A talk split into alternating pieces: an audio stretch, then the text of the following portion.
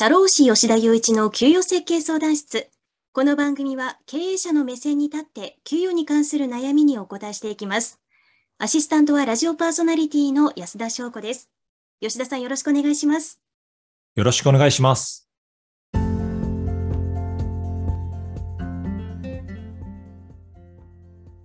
えー、今週もリスナーさんから質問が来ています。会社で就業規則を初めて作成する必要があります。ネット上にあるサンプルをコピーして作るつもりなのですが、それで問題ないでしょうかということですが、吉田さん、いかがでしょうか？はい、えーと、ネット上にあるサンプルをコピーして、何も手を加えずに使うんであれば、非常に大きな問題があると思います。うん、なぜかというと、就業規則というのは、会社とスタッフさんの雇用契約の一部になるからです。はい。はい。で、まあ、雇用契約っていうと、まず一番最初に思い浮かぶのは、雇用契約書だと思うんですよね。確かにそうですね。はい。で、まあ、もちろん雇用契約書もその名の通り契約の一部なんですけれども、実はその就業規則も雇用契約の一部で、就業規則に書いてある内容をもとに裁判が起こせるぐらい、この重要な文書なんですね。あ、じゃあ結構もう裁判で重要になってくるぐらい大事なことが書かれている強めの文章ということなんですね。あそうなんですよ。なので、まあ、ネット上にあるサンプルをコピーして使っていたら、まあ、実は会社にとって不利な条文が入ってたとか、まあ、場合によっては法律違反の条文が入ってたっていうことになれば、後で大きな問題になるので、ネット上にあるサンプルをコピーして、そのまま使うのはやめた方がいいと思います。そうですね、これは会社のためにも慎重に作った方が良さそうだなっていうのが、もうすでになんとなく分かりましたけれども、はい、そもそもその就業規則っていうのは、会社での働き方のルールを定めたものという認識があるんですね。ただ、まあ、その今、重要だというお話があったと思うんですけど、その時に私、サラリーマンとして働いていた時そんなに目にする機会ってなかったんですよね。だからそんな重要なんですかっていうところがすごく疑問です。はい。まあ、あのー、私もサラリーマンの時は自社の就業規則っていうのはあまり見な見ませんでした。まあ、そういう人が多いと思います。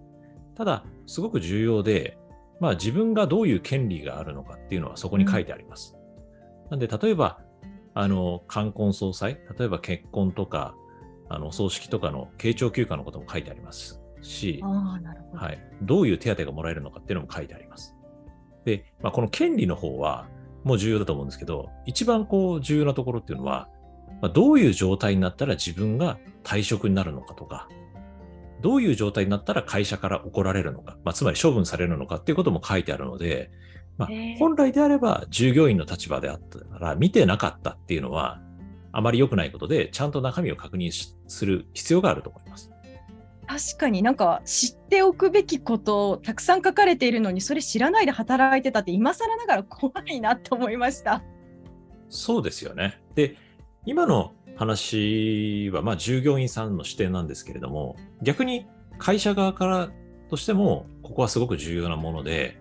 まあ会社運営していればいい人だけで事業を運営できるわけじゃなくて、時にはトラブル社員っていうのが出てきたりするんです。うん、で、そのトラブルを起こした社員に対して、場合によってはこう怒らなきゃいけない。つまり処分しなきゃいけないこともあるし、程度がすごくひどければ、まあ、ご退職いただくことも考えなきゃいけない。で、その時に、就業規則に、こういう状態になったら辞めさせられますよっていうのを書いとかないと、いざという時に辞めさせられないんですよ。まあ、確かになんか個人の思いで辞めさせたみたいな感じになりますよね。そうですね。そうそうすると、まあ、あの、個人の思いで辞めさせるっていうのは、基本的にできないので、うん、あのちゃんと就業規則にどういう状態になったら、あの、辞めさせられるのか、処分できるのかっていうのを書いておくことが、会社の企業秩序を守る上ですごく重要です。ああすごく重要な理由っていうのは分かりました。はい、で多分その作る時ねコピペで作るっていうのも絶対やめた方がいいと思うんですけど、はい、最初に作る時すごいこう念入りに作ると思うんですよ。ここはこうしてああしてって。一回作ってしまったら見直したりする必要ってないんですか？えっと、見直す必要は必ずあります。必ず。はい。えっと、まあ、いろんな要因があるんですけれども、まず一つ外的な要因としては、法律が改正されるんです。ああ、なるほど。はい。で、えっと、大体ですけれども、毎年一つか二つは法律が改正されるんですね。なので、その法律に合わせて就業規則を改正していく、改定していくっていうのが必要です。で、大企業とか、まあ、その上場企業だと、法律改正のためにきれいに就業規則を最新のものにアップデートするというのが、まあ、当たり前のように行われています。うん。で、それが望ましいんです。ベストなんですけれども、まあ、はい。まあ、中小零細だと、まあ、古いのがそのまま残っちゃってるとかのは珍しくないんです。で、毎年毎年アップデートするっていうと大変なので、まあ、当社としては、まあ、2年か3年ぐらいに1回はアップデートした方がいいんじゃないですかっていうのをお勧めしてますね。結構な頻度だなっていうのが正直な感想です。はい。例えば、もし分かればでいいんですけど、はい。変わらなかった、その法律が変わったけど、就業規則を変えなかったことで、何かトラブルになったりっていうこともあるんですか、そうですね。例えば、就業規則に書いてある内容がありますと。で、まあ、それは実は法律だと、もうすでに違反になってるとか、あということもありますし、まあ、就業規則に書いてないと。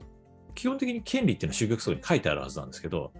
ある日突然、じゃあ私この休暇の権利があります。って主張して従業員の人がいたと。それで、じゃあ、あこれ就業規則に書いてないからあなたにそんな休暇ないですよなんて言っちゃったとするじゃないですか。あで、法律上その休暇が認められているのであれば、それは会社として認めなきゃいけないので、まあ、そういう対応をしてしまえばですね、あ、この会社って法律の休暇も与えられないような会社なんだっていう認識になって、まあ、労働者と使用者、会社とスタッフさんの信頼関係にこうマイナスの影響が出るっていうことがありますね。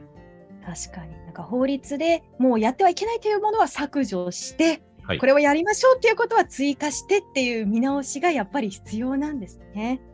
そうですね。で、まあ、その他、まあ、会社自体も内的な要因で変わることもあるじゃないですか。あ確かに。はい。例えば、正社員しかいなかったと。で、正社員が20人の会社がありますと。じゃあ、初めてアルバイトを雇いましたってなると、正社員に適用する就業規則だけじゃなくて、アルバイトさんに適用する就業規則も作らなきゃいけないので、じゃあそこのタイミングでアップデートって必要ですよね。っていうところで、まあ、内的な理由で変わることも変えなきゃいけないこともあるので、まあ、いずれにしても、まあ、いろんな理由でアップデートはし続けなきゃいけないというのが就業規則です。なるほど。よくわかりました。あの今日の質問者さん、ネット上にあるサンプルをコピーして就業規則を作ってもいいかっていうご質問だったと思うんですけど、実際にそういうことをしてしまってトラブルになった例っていうのはあるんでしょうか？はい。えっと、たくさんあって、まあ、その中の一つをさご紹介します。はいえっ。とまあ、あの、知り合いの会社でですね、ある会社の就業規則をコピーして使ってたそうなんですね。はい。じゃあどういうトラブルになったかっていうと、そのコピーした元の就業規則に退職金の情報があったんですよ。はい。でコピー元には退職金支給しますって書いてあったんですね。で、それをそのまま使ってたと。うん。で、譲り受けたというか、コピーした方の会社は、会社経営者の考え方としては、退職金を支給するつもりはなかったんですよ。あら、大きな違いですね、それは。そうですね。で、就業規則に書いてある以上は、コピーした会社の方は、従業員さんから退職金払ってくださいって言われたら、払わなきゃいけないんですね。うん。で、実際に退職者の人が出たときに、いや、私ここに就業規則に書いてあるから、もらう権利がありますっていう話をもらったんですよ。はい。で、そしたら当然就業規則っていうのは冒頭お話しした通り、契約の一部ですから、まあ、払わなきゃいけなくて、払うことになったと。ただ、まずそこは、まずそのひ、その方に関してはまず払って解決したんですけど、はい。まあ、会社経営っていうのはその未来、その先も続いていきますから、まあ、経営者としては払うつもりなかったんですよ、退職金。ということは、その例えば給与月、月額の給与とか賞与とかも退職金がない前提でうん設計してたんですね。はい。なので、今いる従業員、これから働く従業員の人にはどういう対応を取ったかっていうと、まあ、一人一人にこの就業規則って間違いがあったと。文章の記載の間違いがあったのでっていうことを一人一人に説明して、で、ちゃんと皆さんから同意書を取って、退職金の条項をなしに変えたっていう対応を迫られました。そうなんですね。やっぱり、りもう一人に払っちゃったっていう大きな失敗があるから、それをちゃんと説明しないともういけない状態になってしまったっていうことなんですね。えっと、ここが難しいところで、その退職金を払ったこと自体は、一人に対して退職金を払ったこと自体は、一般的には普通の経営者だと、あの、それは知られたくないって思うはずなので、そうですね。はい。あの、退職金を払う際に、まあ、公害禁止条項って言って、他の人に、この退職金をもらったことは伏せといてくださいねっていうことを多分言ってるはずです。なんで、まあ、そういうふうに対処した方が無難かなと思います。で、ただ、まあ、退職金もらったよっていうのは、そういう条項がなければ言うの自由なんで、まあ、言いふらされちゃうこともあると思うんですよ。そうなると、まあ、誰々さんには払ったけれども、皆さんにはありませんっていう、非常に苦しい説明を既存従業員に対してしなきゃいけないので、まあやっぱり就業規則でちゃんとしたものを使わないと、会社経営上の大きなリスクになりますというのが、うんまあ皆さんに強くお伝えしたいことですね。そうですね。今日の質問者さん、サンプルをコピーして作るというのは絶対やめた方がいいんじゃないかなと思います。ということで、今回は就業規則についてお話をお伺いしました。ありがとうございました。はい、ありがとうございました。ツイッターでも給与報酬について発信しているので、ぜひフォローお願いします。質問や感想もお待ちしております。DM も開放しているので、周りに言えない相談があれば、お気軽に吉田までご相談ください。社労士吉田雄一の給与設計相談室。メインパーソナリティは、社会保険労務士法人ワンハート代表の吉田雄一さん。アシスタントは、フリーアナウンサーラジオパーソナリティの安田翔子でお送りしました。次回の放送もどうぞお楽しみに。